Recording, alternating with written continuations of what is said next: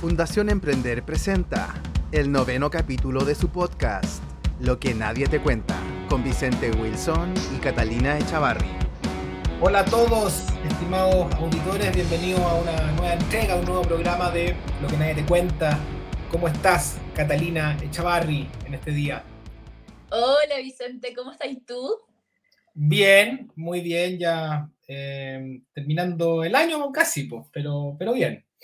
Sí, qué impresionante. Es como septiembre y ya después nos saltamos a diciembre, así, ya pensando esto del cyber que te dice como piensa en los regalos de Navidad, como todo rápido. Pero bueno, vamos bien, terminando ya este 2022.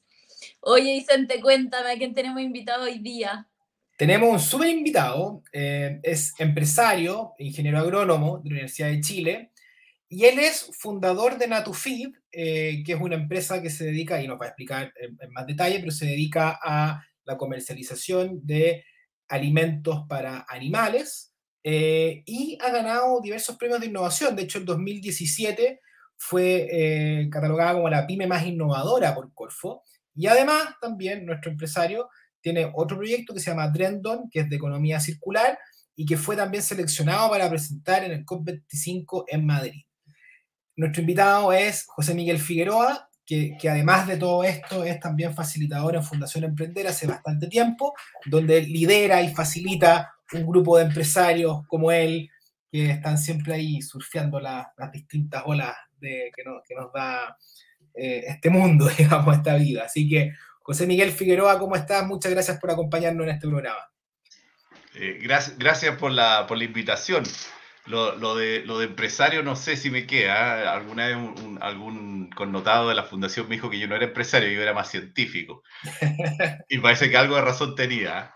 Eh, no, yo me considero más emprendedora y, y, la verdad es que, bueno, me invitaron, no sé cómo salió, pero me invitaron a, hace poco a, una, a, un taller de innovación y emprendimiento en una, en una universidad a hablar sobre el tema y fue súper bonito porque en el fondo uno empieza como a, a, echar para atrás la, la, historia, algo que casi uno nunca hace, es como raro, uno está como en el día a día y tratando de sacar el cuento adelante eh, y salieron temas bien interesantes. Eh, bueno, lo primero es que, que, seamos, que hayan emprendedores en Chile, parece que no es tan loco porque hay un, hay un paper que no logré encontrarlo, que habla de que la mayor cantidad de personas dispersas del mundo, eh, o sea, los dispersos del mundo son básicamente aventureros, y los aventureros, los aventureros en la antigüedad buscaban irse a alguna parte, siempre porque estaban como con ganas de moverse, qué sé yo. Y se iban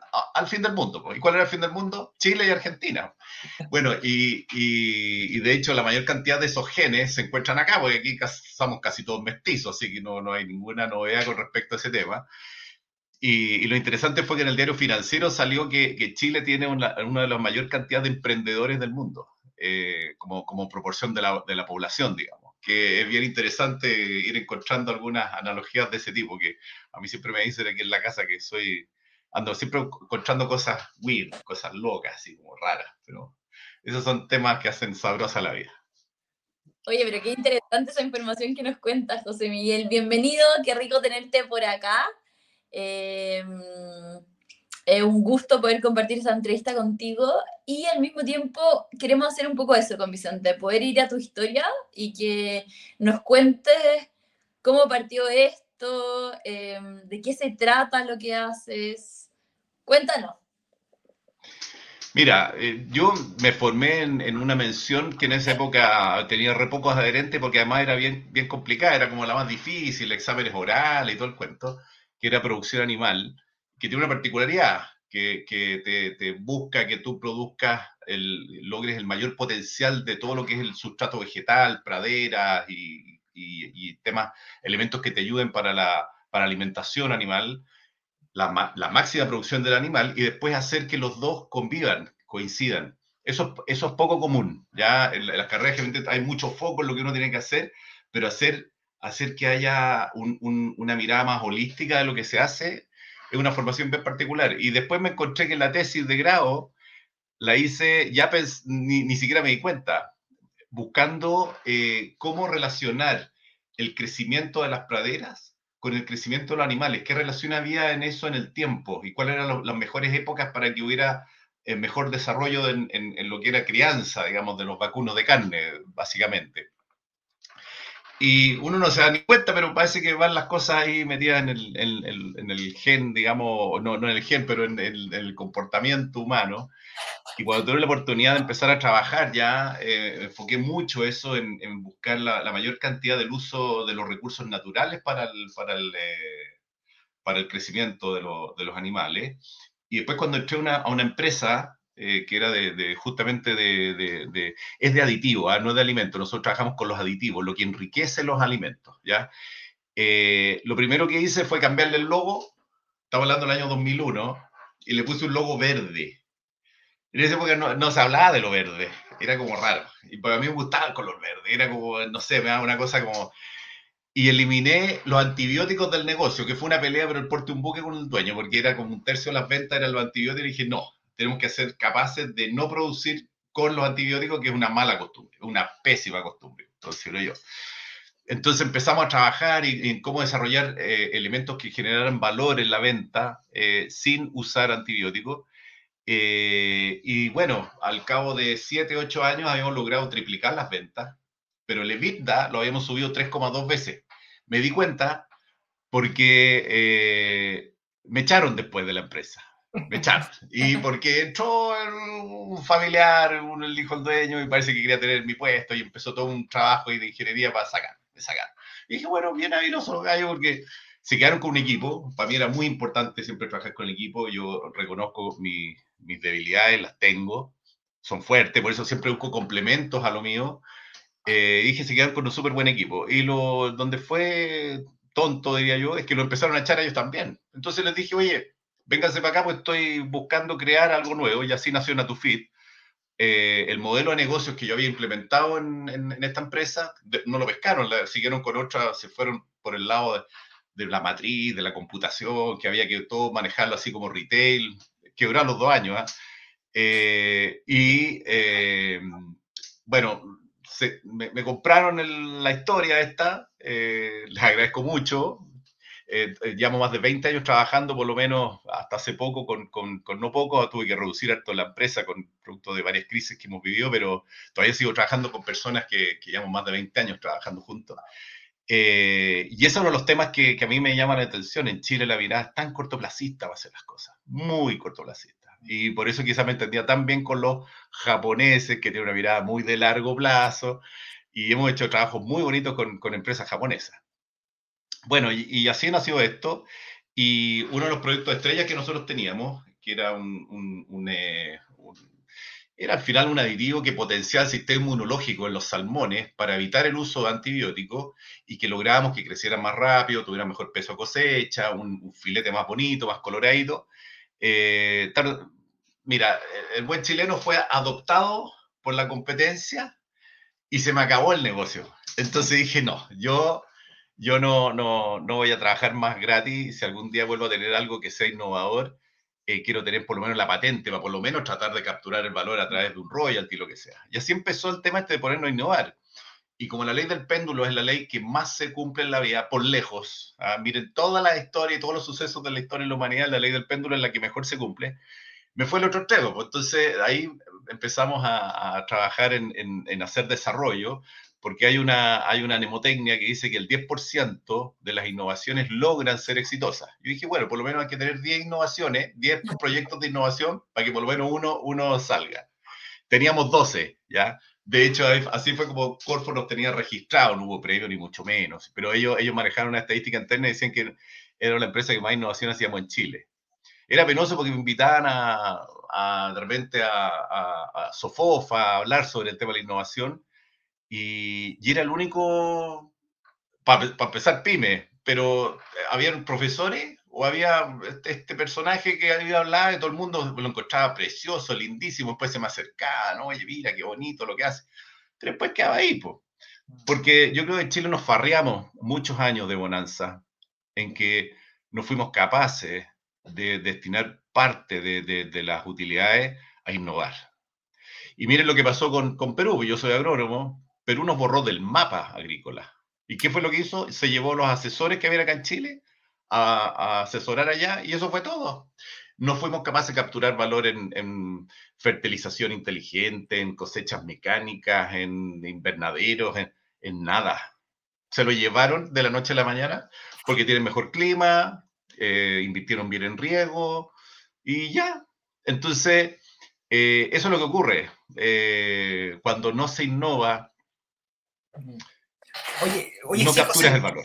José Miguel, hay, eh, comentaste muchas cosas muy interesantes, la importancia de, esta mirada a largo plazo, la importancia de, armar buenos equipos, eh, la importancia de invertir en innovación. Em, y, pero, pero me gustaría un poco, bueno, ver si, si puedes también desarrollar un poco eso, pero, pero sobre todo llevarte a esto que, que, dijiste en, un inicio, o sea, perdón, al, final. Y es que, oye, yo cuando iba íbamos a estas presentaciones era como el único pyme en el fondo que acompañaba a la academia o a estas grandes empresas que, tienen las lucas para hacer innovación y de repente las hacen incluso como para mostrar que lo están haciendo de repente. Eh, entonces hay un poco también de eso, de marca. De, Entonces, en el caso tuyo, ¿cómo, ¿cómo has vivido tú siendo una, una empresa que en el fondo que tú comentaste de repente también estamos como en el día a día, viendo ahí con incendios, qué sé yo, ¿cómo en ese contexto tú implementas eh, proyectos, proyectos innovadores? ¿Cuál, ¿Cuál, ha sido como, como un poco tu, tu, tu receta o qué cosas has intentado, han fracasado y, y, qué nos podrías contar de eso? Porque yo creo que hay muchos empresarios pymes que les encantaría innovar, pero que les queda como poncho, por lo menos así como, el, como la teoría, y es como, ya, pero ¿cómo lo hago si tengo un equipo chico y estas cuestiones como puros ejemplos de Google, la Coca-Cola, etcétera? Y además no son empresas tecnológicas, porque claro, de las empresas tecnológicas, las fintech están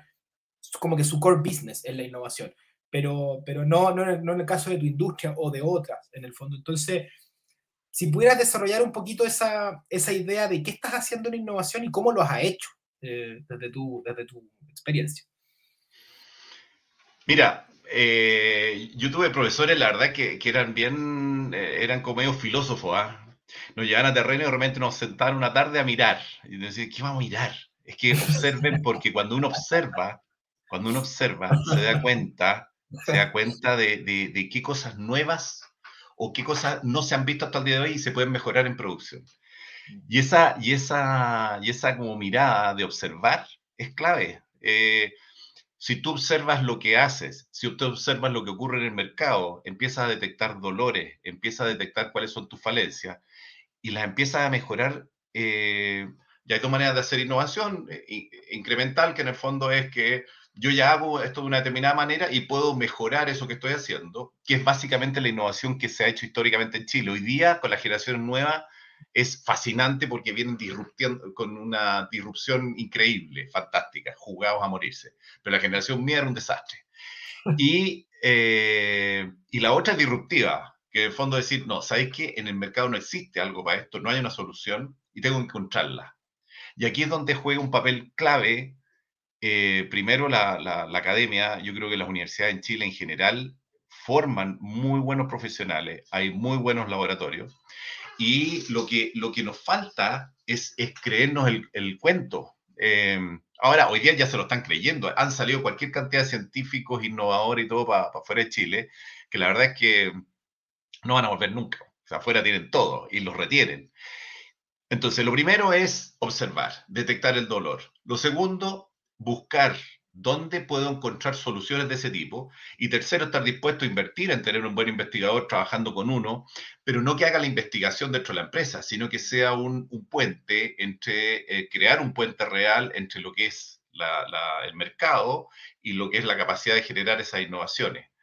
Eh, entre otras cosas, la innovación abierta que yo me enamoré de hecho también cuando podía hablar de este tema, es clave. Y hoy día los startups no son más que eso. Son la innovación que las empresas que tienen eh, un modelo de negocio X y están necesitando algo nuevo, eh, hacer innovación cerrada hoy día es un, es un suicidio porque la capacidad de, de, generar conocimiento que hay en el mundo, yo siempre lo he dicho que es así. Tú estás diciendo así y están saliendo innovaciones nuevas, pero cada segundo. Entonces, lo que tienes que hacer es encontrar ese que está generando esa solución a tu problema e incorporarlo a tu área. Pero esa incorporación requiere de, un, de una capacidad de poder entender, modelar eh, y de transformarlo en algo. Por eso que tú necesitas tener e invertir en, en, tener al menos un investigador trabajando contigo. Nosotros llegamos a tener tres doctores trabajando con nosotros. Era, era un mundo. Uno dice eso y dice, wow, sí, pero se puede. Hay que tener la voluntad. Y hay que meter muchas lucas porque los proyectos Corfo son muy buenos, pero hay un pecuniario que hay que poner y hay que sacar platita del bolsillo y ponerle. Yo creo que por eso nos ganamos los concursos Corfo, porque, ya hay que decirlo, hubo mucha, y creo que todavía hay mucha corrupción de gente que inventa facturas y cuestiones así, entonces al final nunca pone un peso y vive de esta historia. Eh, eso es condenable bajo todo punto de vista, pero, pero lo que hay que hacer es, realmente cuidar el sistema, que es muy bueno, y aprovecharlo bien. Aprovecharlo bien. Oye, José Miguel, ¿y qué encontráis tú que es lo más difícil de emprender y principalmente de emprender en innovación? ¿Qué te ha costado? Eh, emprender primero en la comunicación. Si uno empieza con socios, que fue lo que pasó a mí, eh, yo llegué a la Fundación Emprender como usuario porque llevábamos, no llevábamos ni seis meses y los socios querían cerrar ya el negocio que estábamos empezando. Y uno me dijo por ahí, oye, mira, hay una cuestión que se llama Fundación Emprender, anda para allá a ver si aprendía aprendes a aprender, porque... Y, y yo creo que lo, lo, que me, me, regaló la fundación fue justamente esa, había montones de, de, de, de, ¿cómo se llama?, emprendedores, empresarios ahí, pero había uno que era un microempresario que fue el que se dio cuenta cuál era mi problema y me dio unos comentarios porque me hizo la sugerencia, la implementé y al mes me estaba escribiendo socio, te felicitamos por el cambio radical que se generó en la empresa. Nada, había un problema de comunicación. Entonces, de repente hay, hay temas de, que son como hasta, hasta, hasta estúpidos, digamos. Pero uno es, es, no solo estar ahí tirando el carro, sino que además comunicando, digamos, correctamente lo que se quiere hacer y, entender lo que también buscan, buscan tus socios. Eso es lo primero. Obviamente que te crean, te, crean el cuento. Eh, la soledad del empresario es hasta el día de hoy es el gran tema. Por eso también llegan tanto, tanta gente a la, fundación. Eh, y es estar permanentemente, no es venderle la pomada, pero es, es venderle tu proyecto a tu cliente, a tus proveedores, para que te crean y, te, entreguen productos, a tu familia. Porque dicen, y este loco, ¿a dónde nos va a llevar? Nos vamos, ¿Por qué no te empleáis mejor? Y porque no, no, no son pocos los comentarios que realmente salen, pero papá, ¿para qué, ¿por qué tan apretado? ¿Por qué estamos...? Eh, los socios.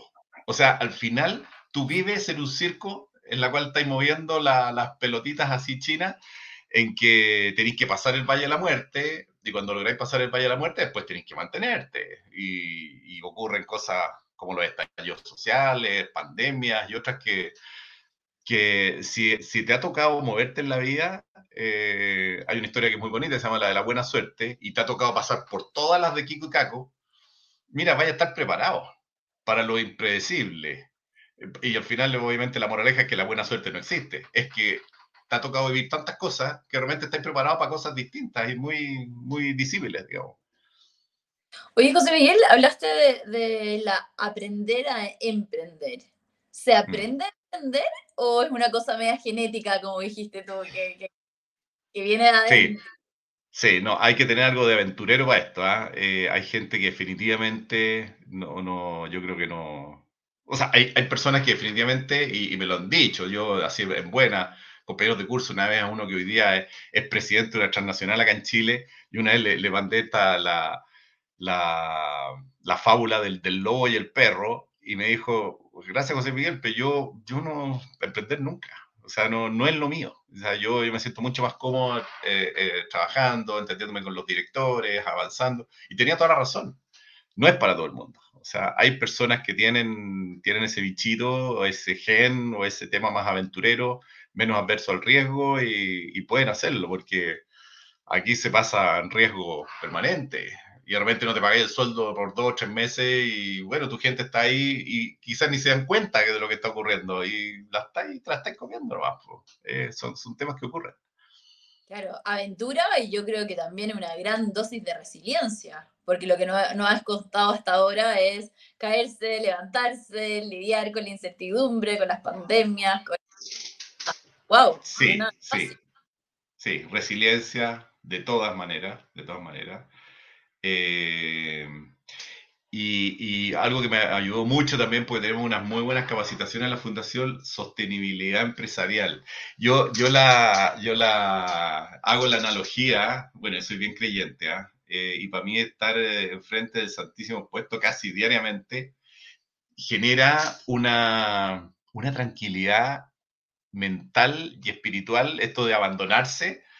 Eh, al que no es creyente que busque la metodología, porque pueden haber otras, puede hacer, no sé, meditaciones, pero es demasiado importante, es demasiado importante tener la, tranquilidad mental para pensar bien, porque cuando te empieza a consumir la máquina, eh, realmente te, genera un daño y una intoxicación mental que, es muy poco sana y bueno, y termina en cualquier lado. Y el deporte, ¿ah? Y el deporte. Complementado. Está bien.